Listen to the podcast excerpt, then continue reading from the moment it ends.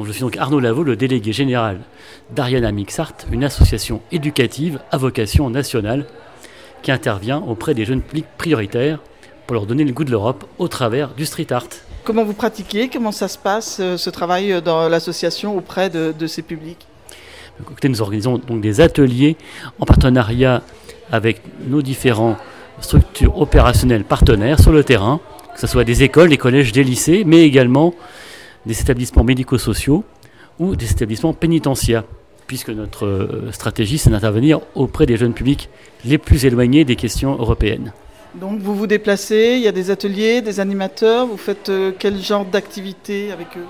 Bah, donc on a une équipe euh, d'éducateurs spécialisés qui permettent de conjuguer à la fois l'initiation au street art, également la transmission de contenus citoyens sur les questions européennes au travers d'ateliers qui sont menés soit durant le temps de la classe ou, dans les centres sociaux ou comme je disais tout à l'heure aussi dans les prisons. Euh, vous auriez un exemple de concret de réalisation euh, que vous avez fait? Bah, Nous on est très fiers d'avoir organisé un programme euh, franco-allemand l'an dernier, transfrontalier entre l'Alsace et le Bade-Württemberg. Et donc là, plus de 500 jeunes ont pu réaliser des productions artistiques sur le thème Dessine l'Europe de demain, et on a eu la grande joie de pouvoir organiser une exposition au mémorial franco-allemand de la Première Guerre mondiale, au Harsmann Willerkopf. C'est en Alsace, au-dessus de Cernay. Puis après, les affiches ont pu être exposées dans les différentes gares SNCF de Colmar, Célestat et Strasbourg. Une ou deux affiches comme ça que, que, vous pourriez nous décrire, vous auriez retenu bah écoutez, quand on a lancé le projet, on, on sortait juste du Covid. Et c'est vrai que l'Europe paraissait un sujet un petit peu banal, c'est vrai.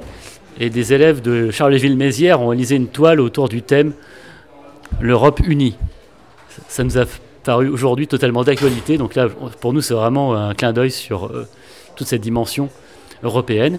Et puis une autre toile réalisée par euh, nos amis allemands de Staufen sur une Marianne européenne. Alors, on a trouvé que c'était un beau clin d'œil de pouvoir conjuguer à la fois Marianne, symbole de la liberté, et l'Europe. À quoi ressemblait-elle, cette Marianne? Bah, c'est une Marianne qui, était, euh, qui reproduisait en fait son visage porter les différents drapeaux de l'Union européenne. donc souriante et aussi avec un regard plein d'espoir. Donc je pense que pour nous c'était euh, un beau symbole d'unité et de rappeler aussi que le couple franco-allemand c'est le moteur de la construction européenne, ce qui est aussi au cœur de notre projet puisque notre premier programme franco-allemand date de 2011 entre Paris et Berlin. Alors, vous appartenez à l'écosystème de la Fondation Hippocrène.